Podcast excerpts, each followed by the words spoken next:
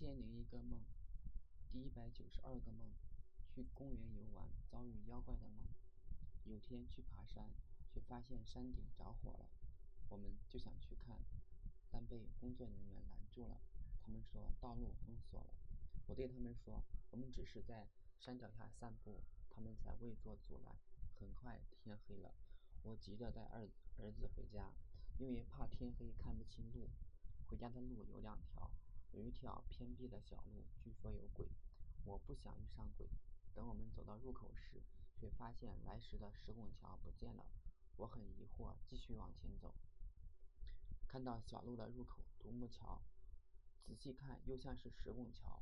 我说有妖怪施法干扰，就让其他人用手机照独木桥，我在施法破去妖怪的障眼法。可是我用功半天。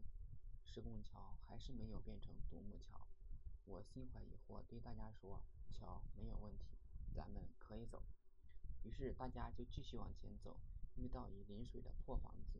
我们来时这条路上根本没有房子，大家感觉还是这妖妖怪道行深，大家都着了道。而且这房子拦着路，迎面的是一个木门，大家慌忙用各种魔法来砸门。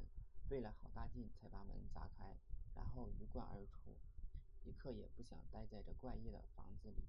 我和儿子落在最后，我看到破房子黑漆漆的房间，也是心里发毛，连忙催促儿子快走。突然，房间里边窜出一个黑影，我以为是鬼，连忙催促儿子快点跑。